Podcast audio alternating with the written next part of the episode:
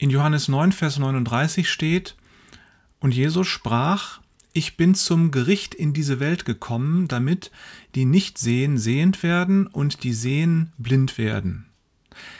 Jesus hatte einen Blindgeborenen geheilt, und die wichtigen Leute konnten es einfach nicht akzeptieren, dass Jesus, der Retter, der Sohn Gottes ist, ja, dass er Gott selbst ist.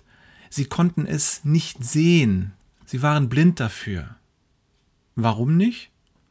weil ihnen ihre Überzeugungen den Blick verstellten. Sie dachten, wir wissen ja, wer Gott ist. Wir haben die biblischen Schriften auswendig gelernt. Wir sind die Nachfahren und Nachfolger des großen Propheten Mose. Und wenn hier einer definiert, was Gott tut und was nicht, dann sind das ja wohl wir. Punkt. Nun hatte Jesus den Blinden an dem wöchentlichen Feiertag, dem Sabbat, geheilt. Und die wichtigen Theologen waren sich einig, in den Schriften Gottes steht, du sollst am Sabbat nicht arbeiten. Du sollst vielmehr ganz für Gott da sein. Das sagt das Gesetz Gottes. Heilung ist aber Arbeit und darum hatte Jesus, nach dem Verständnis der wichtigen Leute, gegen das Gebot Gottes gehandelt und gesündigt. So, und ein Sünder, der kann nicht durch Wunder heilen. Merkst du, wie verwickelt das ist? Also, Jesus ist Gott. Darum heilt er durch ein Wunder. Dass er ein Wunder tut, weist ihn ja geradezu als Gott aus. Und wenn er Gott ist, dann kann er doch seine eigenen Gesetze so auslegen, wie es ihm passt, oder? Nun sagen die Theologen aber, Sabbat ist Nichtstun. Es bedeutet auch nicht retten zum Beispiel einen Blinden von seiner Blindheit retten, wenn man kann.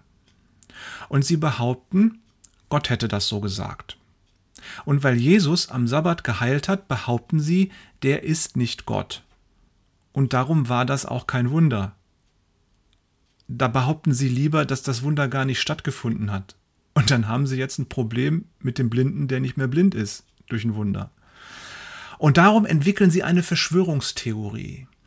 Der Ex-Blinde war gar nicht blind. Der hat immer nur so getan, um betteln zu können, die faule Socke.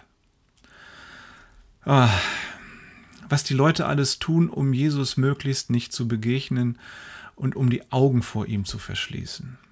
So wird die Frage, hat das Wunder stattgefunden, ja oder nein, zu einer Frage von Leben und Tod, nämlich für die wichtigen Leute, die einfach nicht sehen wollen, dass mit Jesus ihr Gott und ihr Retter vor ihnen steht.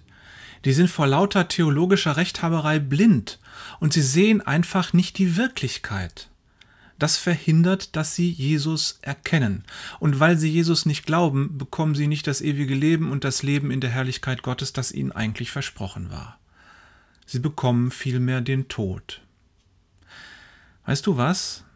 Wir Frommen haben so viele richtige Theologie im Kopf, wir haben manchmal das Gefühl, genau zu wissen, was Jesus zu tun hat und was nicht.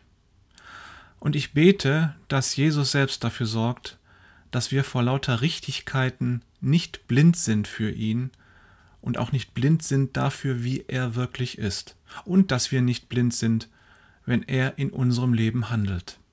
In diesem Sinne.